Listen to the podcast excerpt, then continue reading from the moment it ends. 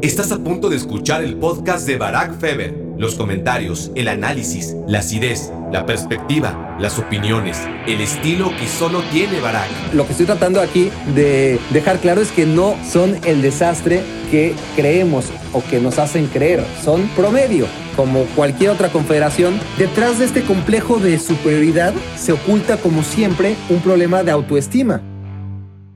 Hola, hola, hola, bienvenido a Me Quiero Volver Chango, un podcast bajado en más de 100.000 ocasiones. Gracias por hacerme tu cómplice para matar el tiempo. 100.000 veces, sí, están enfermos, ni duda cabe. Gracias por esa bendita patología.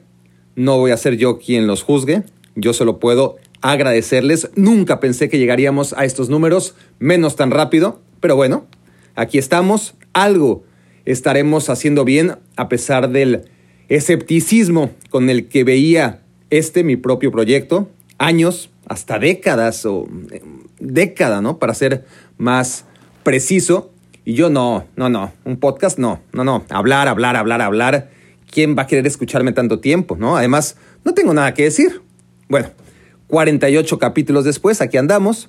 Gracias a todos por estar ahí, de verdad, no lo doy por garantizado, lo valoro un montón. 100 mil descargas. Ahora sé lo que siente Papalucha, ese gran podcast hermano que hace rato no les recomendaba. Quiero decir que este episodio lo dedico a la memoria de doña Manuela Méndez Martínez, triple M, señorona que cuidó tantos años a nuestro hermano primate Axel Dávalos. Descansa en paz tu abuelita Axel. Y también quiero agradecer a John, el editor de este podcast, trabajando como campeón mientras apenas puede moverse de la cama el pobre. Gracias por eso, John. Yo sé que eres humilde y, querrás borrar esta parte. Tú mandas si tienes el poder, pero te ordeno que no lo hagas. ¿eh? Gracias, John. En fin, hoy es viernes en la madrugada, 5 y 15 AM. No sé cuándo estén escuchando esto, pero la verdad es que por primera vez en la historia de Me Quiero Volver Chango, no tenía ni idea de qué hablar. Siempre tengo un tema en la cabeza con semanas de anticipación. Es lo bueno de tener esta rotación de baracnécdotas, invitado, monólogo, baracnécdotas, invitado, monólogo. Tengo así tres semanas para ir pensando en un tema a desarrollar. Pero llego a esta semana tras Baracnécdotas 9, el capítulo con Toño Valle, el de Marc Rosas. O sea, en realidad me salté la rotación y tuvimos invitado dos semanas seguidas. Y yo sin saber de qué chingados hablar, ¿no? Cuando llegó la hora de ya no, ya, no hay anécdotas, ya no hay invitado, es decir, no toca, toca monólogo. Y, y es cierto que muchos me han pedido un capítulo dedicado al 11, a un 11 ideal de la selección, y pensé que quizá era buen momento, ¿no? Para quemar esa carta, pero luego pensé en un invitado que tengo reservado para el capítulo aniversario, Ven que planeo con anticipación, o sea, llevamos nueve meses y ya sé a quién quiero de aquí a tres meses cuando cumplimos el año. Y también ya decidí cuál va a ser el tema a desarrollar, que es el del once ideal de futbolistas mexicanos. Así que no, selección mexicana por el momento no, que se lo tengo reservado. Luego pensé en Chivas, ¿no? Que es el tema de moda.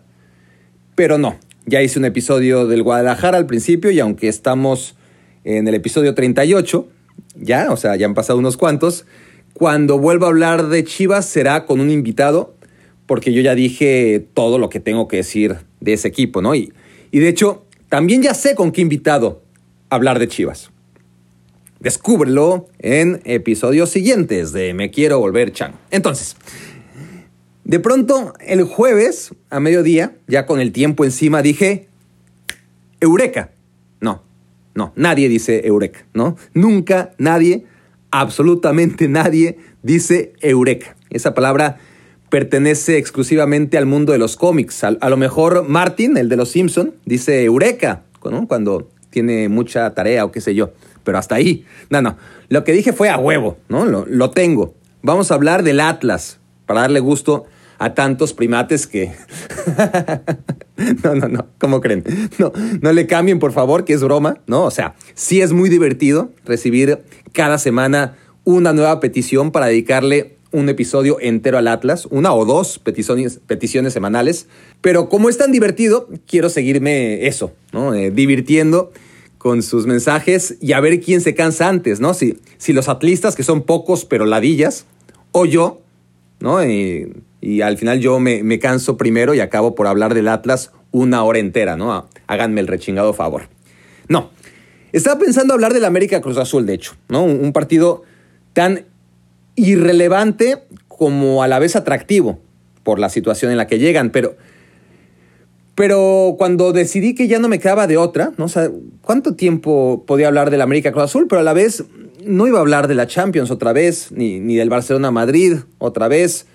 Entonces, ya con el tiempo encima, ¿no? Y, toda esta polémica sobre los arbitrajes de CONCACAF tras el partido a media semana del América, el desprecio con el que se reaccionó ante los carniceros del Olimpia, de cuyo equipo tengo una camiseta con mi nombre en la espalda, que me entregó la directiva hace un par de años que visité San Pedro Sula, por cierto. Y claro, la verdad es que misión cumplida, ¿no? no le he quitado ni la etiqueta a ese jersey, pero ya me tiento el corazón antes de hablar mal de ese equipo, ¿no? si es lo que buscaban, lo lograron. Pero no, yo entiendo que el arbitraje fue un desastre, que el americanismo está indignado, que el patrioterismo mexicano del que hemos hablado tantas veces aquí vuelva a ser incluso más grande que el antiamericanismo generalizado y que ahora resulte que todo el mundo está con el América, ¿no? Maltratado por los leñadores hondureños.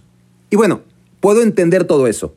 Sí, seguramente el arbitraje fue un desastre y no cumplió su misión más importante, que es la de salvaguardar la integridad física de los jugadores. Pero que eso dispare nuevamente el viejo desprecio a CONCACAF, ¿no? leer que México está por encima de la Confederación Tercermundista, que debería retirarse CONCACAF, que no nos merecen. Ese discurso ya no lo compro, al contrario.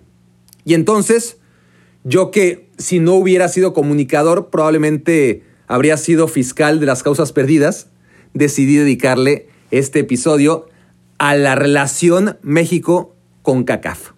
El peor fútbol del mundo se juega en la CONCACAF.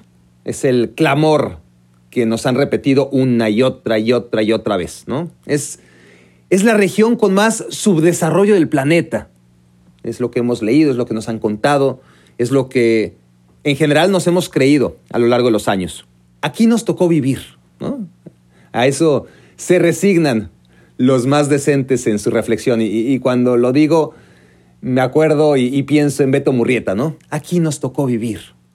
Y, y para empezar, lo que siempre digo, ¿no? O sea, quien nos escuchara, ¿no? Es como si México siempre clasificara al Mundial ganando todos sus partidos, como, como Australia cuando estaba en Oceanía, ¿no? Bueno, sigue en Oceanía, pero, pero cambió de continente futbolísticamente hablando, ustedes me entienden. Pero no, la realidad es que México no pudo acabar primero del hexagonal final rumbo a Corea 2002, ni rumbo a Alemania 2006, tampoco camino a Sudáfrica 2010, mucho menos a Brasil 2014, a veces sufriendo más, otras sufriendo menos, pero así, tranquilo, tranquilo, lo que se hice tranquilo, solo esta última vez, de la mano de las rotaciones de Osorio. Em, con Ricardo Antonio Lavolpe, pues el equipo quedó segundo, ¿no? Aquella derrota que, él quiere justificar eh, en Trinidad y Tobago. Pero bueno, también fue una eliminatoria tranquila, aún sin haber quedado, insisto yo, en primer lugar. Pero, pero salvo esas dos, hay que remontarnos hasta 1998, el primer hexagonal, cuando México sale primero, pero empata en casa 3 a 3 contra Costa Rica y parece el acabose, ¿no? A los directivos les parece fatal haber empatado en el Azteca contra Costa Rica y echan a Bora Milutinovic a meses del Mundial y con México clasificado en primer lugar. Pero eso no fue nada, ¿no? Eh, lo, que pasó en el hexagonal rumbo al 98 y ese empate contra Costa Rica no fue nada, ¿no? ¿Qué, tal el pre-hexagonal de 2010 con Sven Joran Eriksson al mando? ya hablé el otro día de esto, pero va de nuevo. No podemos olvidarlo. De hecho, hay que mencionarlo y mencionarlo para tratar de no perder tan fácilmente la humildad. O sea, México no iba a meterse ni siquiera al hexagonal. Ya no estamos hablando del martirio rumbo a 2014, como México no da una, ¿no? Eh, y, México queda cuarto lugar en ese hexagonal y, como llega el gol de Graham Susi, porque lo contrario, habríamos quedado en quinto lugar y, habríamos estado fuera, parece que ese fue el peor momento. Y no, y no, porque al menos en esa eliminatoria, por patética que fuera, con el Chepo de la Torre y después con el intento de rescate fallido de Bucetich y Luis Fernando Tena, bueno, al menos México se metió al hexagonal con Erickson, ya casi ni eso, ¿no? Si, si no fuera gracias al gol de Buoso para el empate en los últimos minutos contra Canadá o esas míticas y dolorosas súplicas de Osvaldo Sánchez a los hondureños para que ya no fueran tan malos. En fin, México la ha pasado muy, pero muy, muy mal en CONCACAF recientemente. Ya no estamos hablando de aquellos premundiales de Haití que quedó México fuera del Mundial del 74 o de Honduras previo al 82. No, no, recientemente. O sea, México siempre sufre en CONCACAF, ¿no? Chance y algún mérito, digo yo, tienen los vecinos por hacerle constantemente la vida de cuadritos a un equipo que lleva aún a trancas y barrancas 25 años instalado entre las mejores 15 selecciones de cada mundial. Y sin embargo, meterse a los mundiales de concretamente 2002, 2010 y 2014 fue un viacrucis. Algún mérito, digo yo, tienen entonces Honduras, Costa Rica, Estados Unidos, Panamá y compañía, ¿no? Me parece. Porque esa misma selección mexicana que luego llega al Mundial y siempre se mete entre los mejores, esto es, entre los 16 mejores, pues la verdad es que más allá de los análisis que podamos hacer a lo largo del tiempo, la constante es que sufre contra los equipos de CONCACAF y algún mérito competitivo tienen. Ahora, miren lo que pasa en los mundiales, ¿no? No hay mejor parámetro que ese.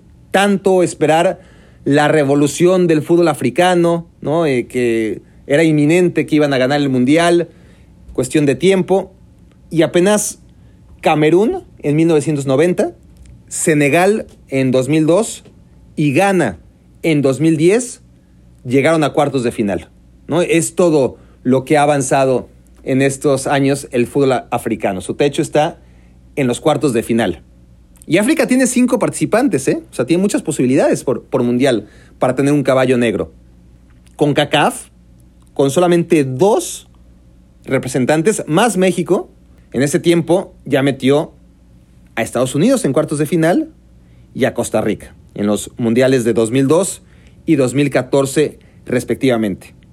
O sea, en el siglo, CONCACAF ya llegó dos veces al quinto partido. ¿Y Asia? Asia, que también tiene cinco invitados cada mundial, no, no, pasa generalmente ni la fase de grupos, ¿no? Corea en casa, con todo y sus arbitrajes tendenciosos, sí, ok. ¿Y luego? ¿Quién más? La misma Corea, ya fuera de casa, Japón, Australia, si quieren agregarla, no pasan de octavos si bien les va. Luego, Arabia Saudita, Irán, los países árabes de Asia, nada, pero nada, pena tras pena, ¿no? Como diría la canción del recodo, ¿no? Seguro estoy diciendo una estupidez. Ténganme paciencia, por favor, si no es del recodo o si ni siquiera es una canción del género musical que toca la banda, ¿no? Eh, del recodo. Eh, pero al final de cuentas, sea de quien sea esa canción, pena tras pena, eh, lo de Asia en las Copas del Mundo y en especial la de los equipos árabes, asiáticos, porque los equipos árabes africanos se han defendido mejor, ¿no? Marruecos en la última Copa del Mundo, eh, Argelia en la de Brasil. Pero bueno, lo que les decía, ¿qué selección de África o Asia ha tenido una actuación como Costa Rica en Brasil 2014? Primer lugar en un grupo con Italia, Uruguay e Inglaterra, eliminada en penales, por lo tanto, yéndose invicta de la Copa del Mundo. me acuerdo que Nueva Zelanda fue la única invicta del Mundial de Sudáfrica, pero esa es una historia muy particular, ¿no? Jugó tres partidos, empató todos, eh, lo que fue una gran sorpresa, y a casa, eh, porque no pasó a octavos de final, por supuesto, con tres puntos. Todavía me acuerdo de ese grupo, Eslovaquia, Italia y Paraguay, o era Eslovenia. No, sé, pero, pero qué bonito que a esas alturas todavía nos acordemos de los grupos de cada mundial, ¿no? Por eso son únicos. Ahora, Les comparto esta lista, esta sí, que no es de memoria, es un acordeón que voy a desenredar aquí. Panamá debuta en el Mundial pasado de Rusia 2018 y en efecto fue la peor selección de la Copa del Mundo. Número 32 de 32, estadísticamente hablando. Cierto que le tocó un grupo con Inglaterra y Bélgica, muy muy duro, pero, pero bueno, no pudieron ni con Túnez, merecido último lugar. Pero, lejos de lo que muchos pueden pensar, es la primera vez que un representante del área de CONCACAF queda en el último general de la Copa del Mundo. Última vez, o, o primera vez más bien, desde Francia 98, cuando Estados Unidos dio pena en un grupo con Irán, Serbia y bueno, Serbia y Montenegro y, Alemania. ¿no? Esto sí lo digo de memoria. Me, encanta acordarme de los grupos de cada mundial. Muy, orgulloso estoy de ello. Pero luego en 2002, el último lugar fue Arabia Saudita. Y en 2006, ahí sí, Serbia, Serbia y Montenegro, creo que todavía. Y en 2010, el peor de todos fue Corea del Norte. En 2014 fue Camerún. Y si nos vamos más atrás, más atrás de el 98, que es cuando empezamos a repasar quiénes han sido el último lugar de cada mundial, por si no me expliqué bien o, andan un poco perdidos. Bueno, en el 98 sí, fue Estados Unidos. Antes, en el 94, fue Grecia. Y el peor de Italia 90 fueron los Emiratos Árabes Unidos. O sea, en resumen, de los últimos 30 años, y aquí siete mundiales analizados, CONCACAF aportó dos veces al peor equipo del mundial. La UEFA dos veces también. África una vez y Asia dos veces. Insisto, CONCACAF no es CONMEBOL, no es UEFA, pero tampoco es menos que las confederaciones asiática y africana. Porque lo vemos cada año en el Mundial de Clubes, por ejemplo. Las diferencias entre los campeones de Asia, África, con CACAF y con Mebol, esto a nivel de clubes, son mínimas. Todos tienen un nivel similar. A veces llegan a la final unos, a veces otros. Lo único constante es que el representante de UEFA, ¿no? el ganador de la Champions, siempre está muy por encima del resto. Pero el resto está muy parejito. ¿no? A veces llega con Mebol a jugar la final, a veces llega a Asia, a veces llega a África. No había llegado con CACAF, ahora sí lo hizo con los Tigres. Ahora, otro medio para calibrar el nivel intercontinental es el repechaje, ¿no? El partido este en el que está en juego el boleto número 32 a la Copa del Mundo, por donde tuvimos que pasar, por cierto, antes de ir a Brasil 2014. ¿Se acuerdan, no? Bien. En 2014, CONCACAF avanzó, por supuesto, porque era México contra Nueva Zelanda. Cuatro años antes, Costa Rica perdió su boleto contra Uruguay, pero por un solo gol de diferencia en el marcador global, parejo, tras 180 minutos, pero sí, ahí Conmebol vence a CONCACAF. Un mundial antes, en 2006, Trinidad y Tobago se pilla a Bahrein, bien ahí con CACAF, ¿no? En ese duelazo por el billete 32 al, al Mundial de Alemania. Y eso sí, en 2018, el más reciente de los repechajes, Australia echa a Honduras. Pero vean, otra vez, balance equilibrado. Desde que CONCACAF tiene ese medio boleto extra, antes iban tres representantes de la zona al Mundial, y a partir de 2006 se gana ese medio boleto a través del repechaje intercontinental, y, y desde entonces, cuatro repechajes, dos victorias para CONCACAF, dos derrotas, o sea, parejo, ¿no? Nada de que es la peor confederación del mundo. Es promedio. Si fuera la peor confederación, las habría perdido todas, o la mayoría al menos, y, los números vuelven a demostrar, ¿no? La, historia sigue demostrando que CONCACAF es tan mala como cualquier otra confederación, que no sea CONMEBOL y UEFA. O la élite de la UEFA, debo decir. Porque la UEFA tiene demasiados equipos y, la gran mayoría son peores que la media en CONCACAF. Porque decimos UEFA, pero los europeos la tienen mucho más sencilla cuando compiten con auténticos enanos como Kosovo, Gibraltar, Andorra, Luxemburgo, aunque está mejorando Luxemburgo, eh, San Marino, Malta, Liechtenstein, Islas Feroe, eh, que dio su campanazo en algún momento a Grecia, también hay que decirlo, Moldavia, Chipre, Azerbaiyán, o sea, esos sí son equipos enanos. Y, luego tienes a Georgia, a Lituania, a Kazajistán, Estonia, Bielorrusia, eh, Letonia, o sea, imagínense que Nicaragua se divide en 15 países y tienes que jugar contra todos y cada uno de ellos. Bueno, eso es la UEFA. Es que parece que no, porque tiene unas ocho superpotencias, por ahí de quizás 12 equipos que están bien, ¿no? De, segundo plano, pero ok. Y luego unos 15 o, 20 equipos ya de segundo pelo. Y, y 12, 15, que son los que acabo de enlistar, o, o varios de los que acabo de enlistar, que son lo peor de lo peor. O sea, Guyana no es menos que San Marino. Malta no es más que Antigua y Barbuda. Y, luego están los países autónomos, o sea, independientes, lo que quieras, pero ¿cómo hacen perder el tiempo teniendo que jugar contra ellos? La verdad, o sea, hablo de San Marino, de Andorra, de, Gibraltar, selecciones de un nivel peor que llanero, porque no tienen habitantes, o sea, más que nada por eso. Hablando de Kazajistán, me quedé con esta eh, nota mental.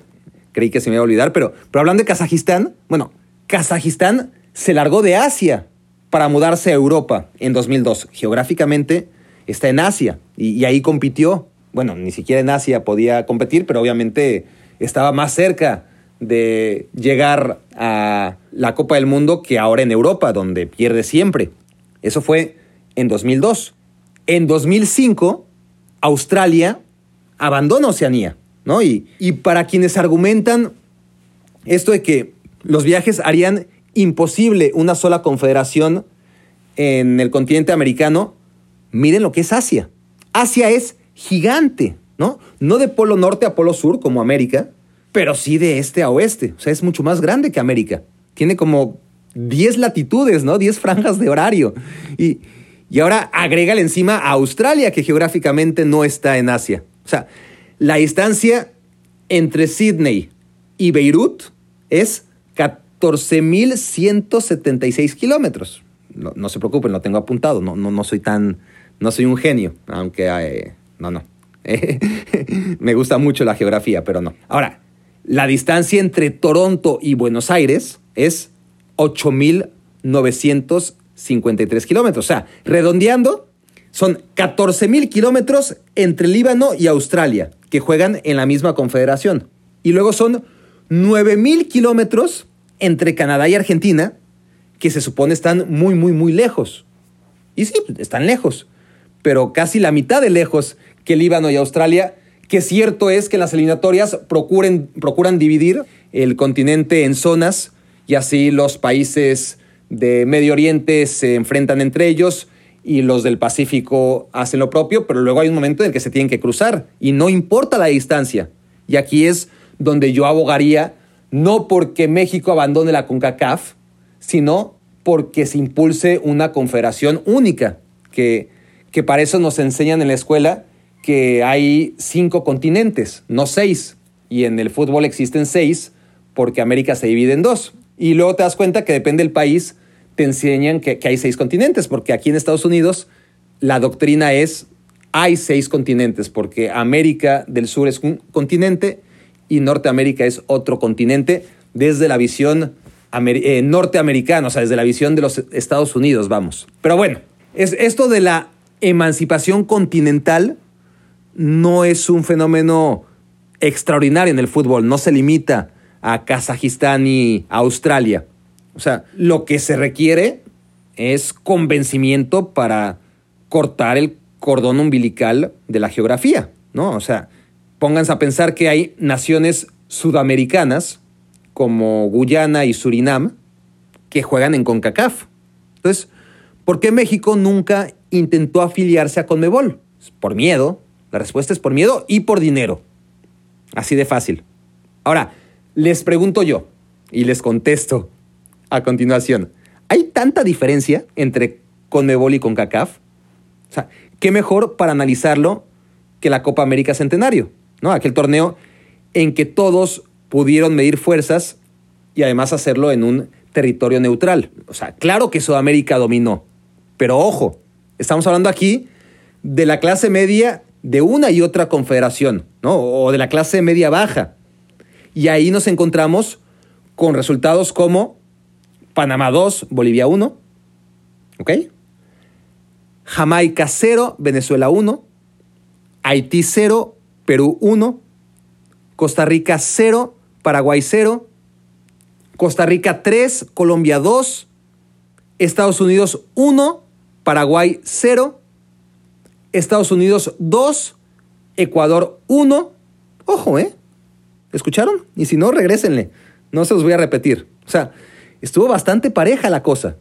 Y de hecho, todos aquellos duelos que no involucraron a Brasil, Argentina, Chile, o sea, las potencias, contra todos los demás, el balance fue hasta favorable para los equipos de CONCACAF en duelos directos contra cuadros de CONMEBOL, insisto yo, de media tabla para abajo. Brasil, Argentina, Chile, otro nivel. Brasil y Argentina siempre, Chile concretamente en, esa época, ¿no? Y, y, no estoy incluyendo a México, por supuesto, en este análisis, que venció a Uruguay en la fase de grupos antes de caer destajado en aquel histórico partido tan parejito contra Chile.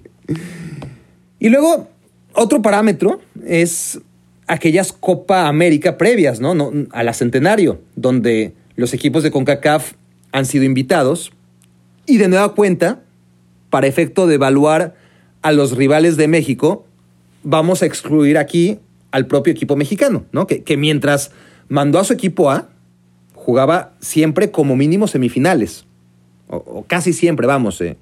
Con la Volpe en Perú, 2004, no. Ahí perdió contra Brasil y por goleada, de hecho, eh, antes de meterse en semifinales, en cuartos aquella vez que Estados Unidos nos gana en penales en 1995, creo, ¿no? Bueno, pues tampoco. Ahí perdemos en cuartos. Pero, casi siempre México, cuando jugó con equipo A en Copa América, metías, si no en la final, en semifinales, ¿no? Pero vamos a ver. Vamos a ver las actuaciones de los otros invitados que no eran México, ¿no? A la Copa América 2019, Conmebol invita a dos países bien americanos como Qatar y Japón. Entonces ahí no tenemos eh, nada para hablar sobre el nivel de CONCACAF cuando jueguen con Mebol. En la Copa América previa, en 2015, invitan a Jamaica y ahí sí un desastre, ¿para qué les digo que no? Sí, sí, eh, no cuenta, ahí sí no. Pero la edición antepasada, o sea, la de 2011, contó con Costa Rica, que le pegó 2-0 a Bolivia. La anterior a esa, en 2007, Estados Unidos, que no tiene ni idea del valor del roce internacional, mandó un equipo alternativo y así le fue. Perdió los tres partidos, no cuenta. Sin embargo, en la edición anterior, la de 2004, Costa Rica se metió en cuartos de final tras haber echado a Chile. Y en 2001, aquella Copa América, la que no fue Argentina, tuvieron que acabar invitando a tres de CONCACAF, México, que se metió en la final contra Colombia, y de esto ni yo me acordaba, pero preparando este episodio, un argumento más. Costa Rica y Honduras, en aquella Copa América 2001, compartieron grupo con Uruguay y Bolivia, y al final Honduras quedó primero, Costa Rica segundo, y Uruguay clasificó en tercer lugar, Bolivia fuera. O sea, tremenda actuación de CONCACAF en la Copa América 2001. Honduras elimina a Brasil después en cuartos de final y se mete en semifinales. Y de hecho acaba en tercer lugar de la Copa América tras vencer en el partido de consolación, no sé a quién. No me pregunten ahora, investiguenlo. Pero, pero Honduras queda tercer lugar en esta Copa América 2001. Y, vamos, han pasado 20 años desde entonces. Y no digo que ha mejorado mucho con CACAF, pero, pero ya lleva 20 años en ese nivel parejo, ¿no? Es decir, eh, estoy exaltando aquellas buenas actuaciones de CONCACAF en las copas a las que ha sido invitado, a las Copas América, y estoy medio desdeñando cuando lo han hecho mal. Pero bueno, es parte del equilibrio, ¿no? Eh, ni, son grandiosos ni son un desastre. Lo, lo, que estoy tratando aquí de dejar claro es que no son el desastre que creemos o que nos hacen creer, son promedio, como cualquier otra confederación que no sean las dos superpotencias, Conmebol y UEFA. Ahora, más atrás aún queda lo de 1995, ¿no? O sea, Estados Unidos que golea 3-0 a Argentina en fase de grupos. Ahí sí Estados Unidos con su equipo A, la única vez que Estados Unidos mandó a su primer equipo a la Copa América. Echa a México en cuartos de final y luego cae 1-0 con Brasil en semis. O sea, el Brasil de Ronaldo y Romario, poca cosa. Y, yo no entiendo así, realmente después de esa actuación, como Estados Unidos ya no aceptó más invitaciones a, la Copa América y la vez que lo hizo fue con suplentes. Es, es increíble lo cerrados que son. Pero bueno, no les convenzo aún. Miremos ahora entonces la Copa Confederaciones, eh, cuando no fue México. Estados Unidos es la única selección que en la historia de la Copa Confederaciones evitó un duelo con Mebol contra UEFA en la final. Aquella vez en que con goles de Josie Altidore y de Clint Dempsey cortaron una racha increíble, no, no, no solo invicta, sino de victorias consecutivas. Algo insano, ¿no? Que, que, ostentaba eh, España. Eh, antes, justo un año antes de que España se plantara en el Mundial y, lo ganara. Pero en Sudáfrica 2009, en las confederaciones del año previo, probaron el hot dog. O sea, si nuestros rivales prueban el chile nacional, pues los de Estados Unidos prueban el hot dog. Por no decir la salchicha del hot dog, ¿no? Eh, eso ya es demasiado gráfico, sigamos mejor. Con Juegos Olímpicos. Toca hablar de Juegos Olímpicos, ¿no? Eh, porque no solo el oro de México en 2012, sino las semifinales alcanzadas por Honduras en 2016, tras haber echado ni más ni menos que Argentina. ¿No? ¿Ya ven? O sea, acabaré convenciéndoles de que CONCACAF es una superpotencia futbolera, ¿no? Díganme si no. Antes de seguir convenciéndolos, vamos a respirar un poco y responder algunas de sus preguntas.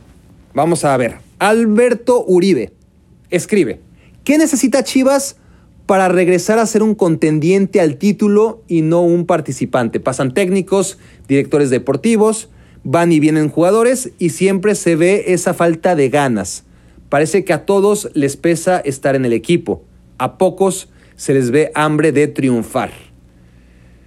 Yo creo, Alberto, que la realidad de un equipo con las limitaciones que se autoimpone Chivas es esa. Un título cada 10 años, cada 20 torneos. Eh, y eso gracias a la liguilla, ¿no? Que, que cuando ha sido campeón, Chivas suele ser porque entra de octavo y así se va metiendo. Sí creo que sus jugadores en general podrían ser más profesionales, eh, que al no tener extranjeros en el plantel, quizá muchos de ellos con otra ética de trabajo.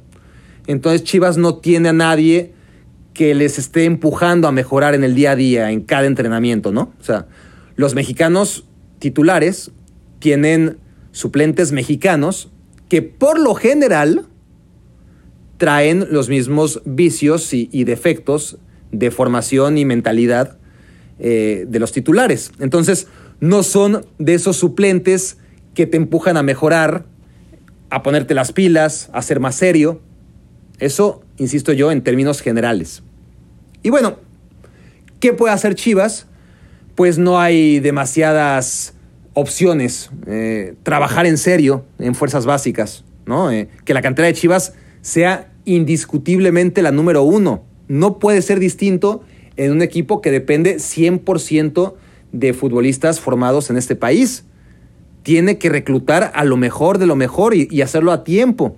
No puede tolerar que Pachuca o Santos lo hagan mejor que ellos, porque Pachuca y Santos ni tienen su grandeza, ni tampoco dependen de la generación de talento mexicano. Qué bueno que lo hagan bien, pero Chivas lo tiene que hacer mejor. Debe ser el jefe de jefes, eh, porque resulta que, el Atlas está a su nivel y eso, aunque Atlas tenga una gran tradición, a la hora de formar futbolistas, Chivas no lo puede permitir, ¿no? porque además Jalisco y, en concreto Guadalajara es una fábrica increíble de deportistas. los mejores de los últimos tiempos son todos de ahí. O, sí, si no todos, el 90% son de ahí, ¿no? Eh, Chicharito, como quieran, eh, figurón, más allá de, de los últimos años. Memo Ochoa, otro. Lorena Ochoa, por supuesto. Checo Pérez, ¿quién más? Em, no sé, hay muchos, eh, hay muchos deportistas de élite, ahora, ahora no me acuerdo. Entonces, lo que... Ah, Canelo, ¿no? Ahí tienen otro, entre muchos. Entonces, tienes talento, es un semillero natural de talento deportivo esa ciudad. Entonces, benefíciate de ello, invierte en fuerzas básicas, recluta a lo mejor de la zona, que no se te escapen posibilidades de chicos de fuera, ¿no? Tampoco se trata de que sea como el Athletic Club de Bilbao y, solamente jugadores de, Guadalajara o, de Jalisco o, del Bajío. Eh, no, o sea, que, que, recluten no solamente del área, sino también que, que, no se le vayan jugadores que, no sé, que, Pachuca no te coma el mandado, ¿no? Eh, ganarle aquel portero al Santos, eh, robarte al defensa de 14 años que tiene el Atlas, o sea, todo eso que, que hacen las canteras de élite alrededor del mundo, ¿no? O sea, que Chivas tenga unas fuerzas básicas de no mames, como parecía que estaba trabajando en aquellos tiempos en que llegó a la final de la Copa Libertadores y veías un plantel amplio, vasto, con jugadores en buen momento. Bueno, hace mucho que Chivas no saca grandes figuras eh, y tiene que hacerlo. Cubo Torres y, y la Chofis no pueden ser tus mejores egresados, por favor, ¿no? Así no vamos a ningún lado. Y luego, para terminar, como ya respondí en un episodio anterior hace bien poco, yo sí le abriría la puerta a los naturalizados. Me parece lo más sano para todos y además lo más saludable para el equipo, ¿no? A, nivel cancha y, a nivel adaptación a los tiempos modernos y a nivel de tratar a todos los mexicanos por igual, que, que finalmente es lo más importante. O sea, Chivas no debería estar por encima de la ley que nos rige en todas las esferas. E, ese es mi punto de vista. Y me gusta la tradición de Chivas, que quede claro. No creo yo que utilizar naturalizados sea matar su tradición. Esa va a permanecer siempre. Y cuando cada jugador de Chivas viaje con pasaporte mexicano en el bolsillo, entonces Chivas seguirá jugando con puros mexicanos, independientemente del origen de ellos. Escuchemos ahora a Roberto Macías. ¿Qué te puedo preguntar? A ver. Ah, bueno, sí, te quiero preguntar. ¿Qué, pedo con, con, con, Álvaro Morales? Tú que trabajas cerca de... Digo, para mí es muy obvio que su personaje es, tal cual un personaje, ¿no? Entonces yo creo que mi pregunta va por dos lados. O sea, tú que lo conoces tal vez o no lo conoces en persona. ¿Qué, qué, qué opinas de ese tipo de personajes que, de ciertos comunicadores que los crean para generar polémica? ¿Qué opinas de, ese tipo de perfil de comunicador? No sé, me da mucha curiosidad. Saludos, Barack. Saludos a todos los, fans. Un abrazo. Bueno, a, ver, me llevo bien con Álvaro Morales. Combinamos bien, o sea, sus cualidades y las mías creo que hacen un buen producto o han hecho un buen producto las veces, pocas, que hemos estado juntos. Em, sin duda es un personaje, o sea, lo, que ya no estoy tan seguro es si él está consciente o no de eso, o si ya le pasó como a, ¿cómo se llamaba? Eduardo Palomo, ¿no? El, que ya se sentía Juan del Diablo en la vida real, o el actor que hace a Huicho Domínguez, Gonzalo Benavides, ya ni me acuerdo cómo se llama, ¿no? Y él mismo creo que ya ni se acuerda, ¿no? Ahora es Huicho Domínguez porque al parecer se lo comió el personaje. Entonces, no sé si Alvarito ya está sufriendo algo parecido o, si está consciente de que, de, que pueda separar, ¿no? al real y al, y al que no es real. Eh, lo que sí es que hay que tener muchos huevos para hacer lo que hace, así lo veo yo, ¿no? O sea, eso de confrontar, reír, gritar, o sea, le vale madres, ¿no? Eh, pasa por encima de quien sea. Y eso no es fácil, ¿no? Hay que tener un perfil muy determinado. Otra cosa es que yo lo comparta, a mí no me gusta. Eh, me gustaba y me gustaba mucho el Álvaro Morales de antaño, ¿no? Un tipo preparado, con muy buena voz, gran ritmo a la hora de narrar, conocimiento general de todos los deportes, o sea, un muy buen comunicador, inteligente, pero también entiendo que en esa inteligencia ha encontrado su camino. Y tan es así que si hubiera sido siendo el Álvaro Morales original, el que a mí me gustaba, ahora mismo no estaría contestando esta pregunta porque habría pasado inadvertido o, o reconocido solo por unos cuantos. Y la verdad es que la está rompiendo. O sea, no eres tú el primero que me pregunta por Álvaro. O sea, genera mucha inquietud, eh, curiosidad, morbo, expectativa. Y, y de nuevo, a mí no me gusta. No podría sentirme cómodo ejerciendo ese, no periodismo, eh, sino forma de comunicar, de entretener, de informar. Pero él sí, él sí que nació para eso. Y está bien, o sea, él tiene un plan muy básico y primario, ¿no? Él se da cuenta que la fórmula del éxito de José Ramón Fernández se basó más que nada en su antiamericanismo. Y él decide que va a ser anti-Chiva, que hay un hueco y que nadie lo ha querido ejercer, esa, esa bandera, ¿no? De, del antichivismo. Eso es muy, muy primario, ¿no? Lo, que hacen en España eh, para enfrentar a Barcelona y Real Madrid. Entonces tienes comentaristas, entre comillas, anticulés y de otro lado tienes, o sea, lo del chiringuito, esas cosas, ya, saben de qué les estoy hablando, ¿no? Entonces, como idea sí que es muy básico, pero ejecutarlo, o sea, para ejecutarlo ya se necesita de eso, ¿no? De, lo que les digo. O sea, tremenda confianza en ti mismo, cero conciencia del ridículo, este, ningún temor a ser insultado, y de hecho al contrario, ¿no? Gusto por la confrontación, talento histriónico, o sea, muchas cosas. Y hay público para todo. O sea, hay mucha gente que le gusta, otros no pueden ni verlo. Pero mientras haya un mercado, un, nicho al que le guste esa forma de entretener, pues seguirán existiendo e incluso reproduciéndose comunicadores a imagen y semejanza. Ahora, si aparte tú, como consumidor, le quieres dar credibilidad, pues dásela, ¿no? como televidente es tu problema. O sea, pero si te vas a enojar con lo que dice, pues también habla muy mal de ti como consumidor el no ser capaz de detectar que todo esto es una pantomima, ¿no? O una trampa en la que estás cayendo. Y de nuevo, a mí no me gusta su personaje. Me cae bien Álvaro Morales, no me gusta el brujo o, como se autodenomine. Y cuando hemos estado juntos al aire, que no han sido tantas veces, bueno, bueno, a ver, en mis primeros años en ESPN antes de venirme a Bristol. Estuve ahí tres años. Sí que trabajamos y mucho juntos. Y a mí me gustaba trabajar con él. Me gustaba mucho. Pero ese era otro Álvaro. Con el actual, alguna vez me ha tocado, sobre todo cuando he ido a México, eh, pero de manera puntual y, la verdad no ha estado tan mal, ¿no? O sea, ¿será que me han tocado días relajados? Eh, o a lo mejor yo tengo esa virtud de relajarlo un poco, no lo sé. Pero bueno, ha logrado su cometido, eso ni duda cabe a corto y a mediano plazo la cosa le está saliendo sensacional. Es famoso, lo sigue un montón de gente en redes, los jefes le dan oportunidades que antes no le daban. Se ha vuelto una figura de ESPN, ¿no? Para acabar pronto. Por las buenas o por las malas, ¿no? O sea, que habrá más gente que lo odia y menos que lo ame, da igual. O sea, a él seguramente le da igual. Lo que a él interesa es que no deja indiferente a nadie. Y seguro que él se siente cómodo con eso. O sea, hay personalidades para todo.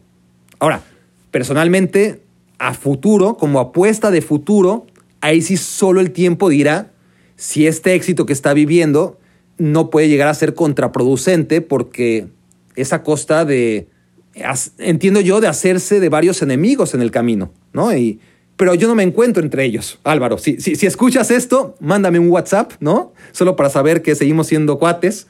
Eh, amigos, hay, perfiles que, siempre conviene tener de tu lado.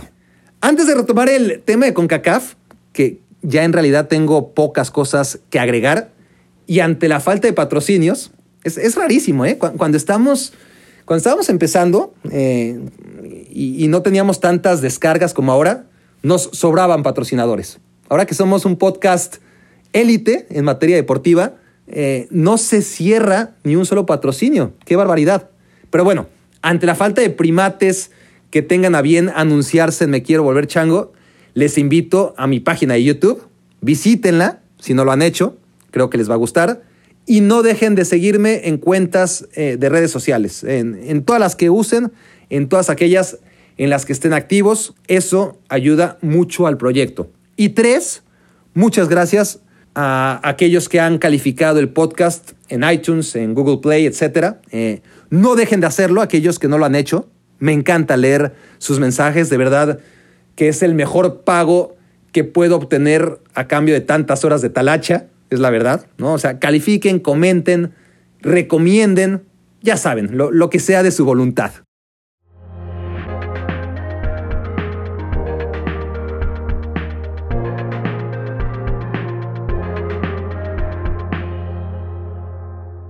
Vamos a seguir hablando de este tema y para ello tengo a un invitado. Les voy a contar.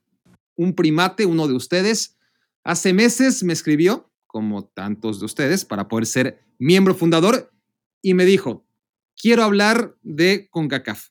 Me gustaría tener la oportunidad de hablar de CONCACAF para darles mi perspectiva a los mexicanos de cómo vemos muchas veces la prepotencia, ¿no? De la que he venido hablando a lo largo de este episodio nosotros en Centroamérica. Yo le dije, Amado, eh, porque se llama Amado, no, no, porque lo ame, que, también lo, le, tengo estima como a todos ustedes, porque además se llama Amado Caballero. Ahí les encargo, ¿no? Rubén Amado Caballero. Como me gustaría a mí llamarme Amado Caballero en lugar de Barack Feber, pero, pero ni modo, no, no, no tengo tanta suerte. Así que me acordé de ese email, pasaron los meses y cuando dije, ah, voy a hablar de CONCACAF, también dije, ah, le voy a hablar a Amado. Así que, Amado Caballero, gracias por tomar la llamada y bienvenido a Me Quiero Volver Chango porque eres el primer primate fundador, o no fundador, el primer primate que está aquí en vivo con nosotros. Así que, bienvenido.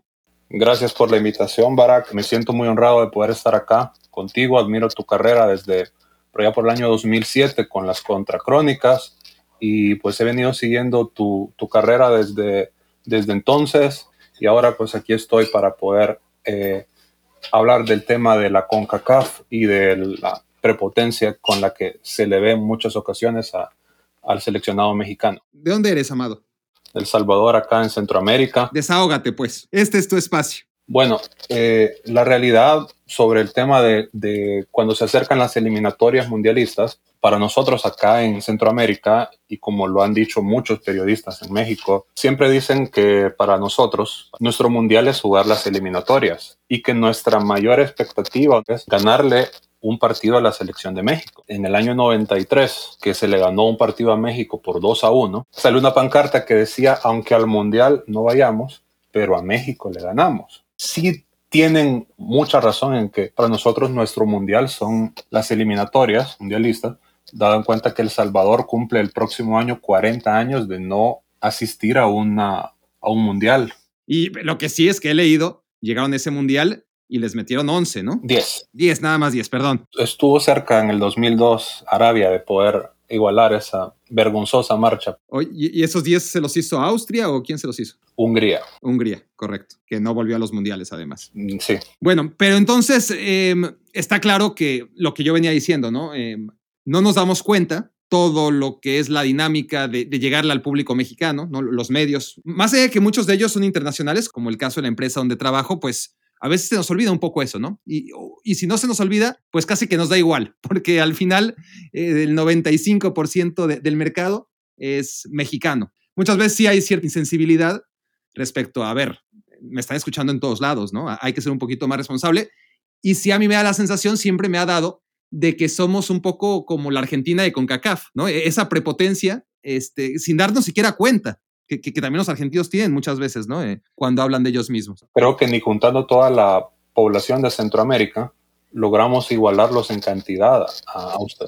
No, ni cerca. Por nada. Ni cerca. Y, en general en Centroamérica, cuando ven a México en el Mundial, ¿lo apoyan o, quieren que pierda? Queremos que pierda. Siempre. Siempre. Pero en cambio, por ejemplo, cuando vieron a Costa Rica en Brasil, ¿ahí se apoyaban a Costa Rica o no? En El Salvador, por ejemplo. En El Salvador fue un 80% sí apoyó a Costa Rica y otro 20% no. Entonces, después de los mexicanos, a nivel deportivo, porque a nivel de persona, mexicanos son las personas más de corazón más amistosos, fiesteros, pero sí a nivel deportivo siempre. Sí, somos insoportables. Somos insoportables. Dilo como es. ¿Algo que quisieras agregar, Rubén, antes de despedirnos? Darte las gracias para, por la oportunidad de formar parte del podcast, que el podcast lo siga escuchando mucha más gente. Creo que ya se está en el top 10. Sí, depende de la tabla que analicemos, estamos en, sí, sí, ahí, ahí andamos, entrando y saliendo en Spotify y número uno en Apple Podcast, según el día. Esperemos que siga creciendo, desearte pues todos los éxitos en tu carrera ahora de influencer, ya no solamente como comunicador. Nos tocará esperar a ver qué equipo elimina a México. Ese es nuestro trip en los mundiales. Amado caballero, le haces honor a tu nombre. De verdad, muchas gracias por tu fidelidad, por tus comentarios, por tu participación y nos seguiremos escuchando.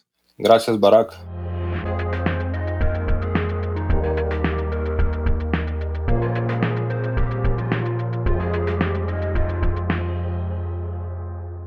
Y, es que es eso, ¿no? O sea, jamás leí a ningún alemán referirse a su selección como el gigante de UEFA. Nunca, ¿no?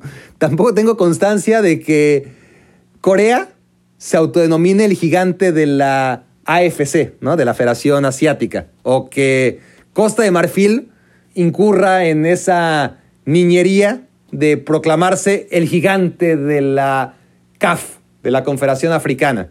No, no creo, ¿eh? O sea, habrá que preguntarles, pero no me suena, ¿no? Que, que se autoproclamen en otras confederaciones como los gigantes de... Eso es muy de, de México, ¿no? De los gigantes de CONCACAF. O sea, no, ¿por qué? O sea, ni siquiera los argentinos tienen la soberbia de llamarse el gigante de Conmebol. ¿no? Si, si alguno sería sospechoso, eh, serían ellos. Pero no, ni, ni siquiera ellos.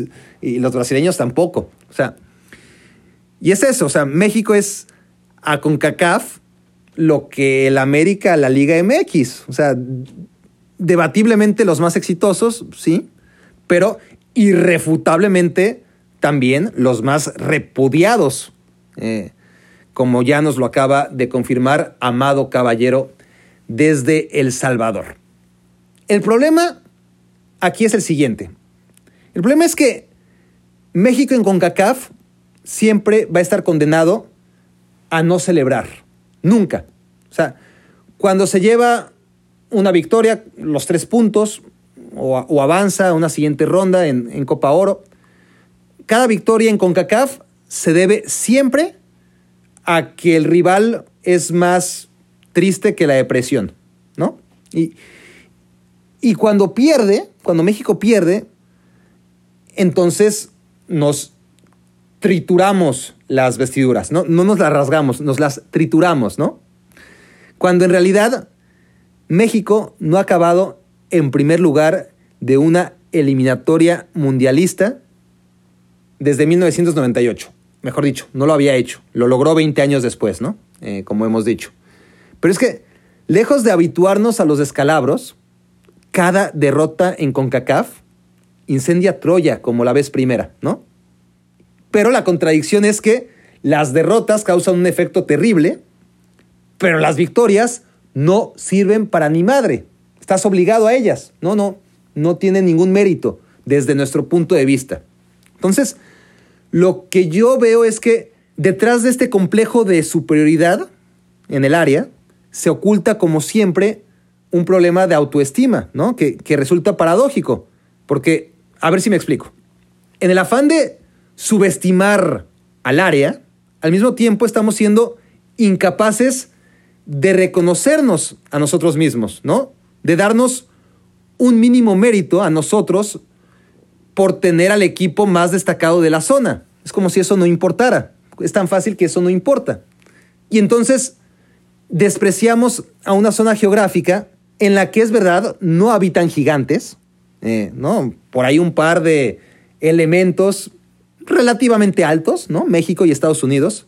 Y el resto, una población cuya estatura media, pues vamos, que tampoco son los Ulalupa, ¿no? Como, como parece o como damos a entender. Entonces, yo creo que detrás de todo eso también está ese complejo de inferioridad, ¿no? De, de, México, de sí, este, ganamos en la CONCACAF, pero pues es la CONCACAF, no, no, no tiene ningún mérito. Y eso no es modestia, eso es falta de quererse a sí mismo. Y, y eso es un problema que tenemos en general los mexicanos. Que mejore el arbitraje con CACAF, bien, lo compro. Para todo lo demás, sería mejor ubicarnos un poquito, ¿no? Pero, pero les digo que eso no va a pasar nunca. Esto fue Me quiero volver chango. Gracias por hacerme tu cómplice para matar el tiempo. Escuchaste el podcast de Barack Feber. Toda la información de los deportes con un toque de Barack.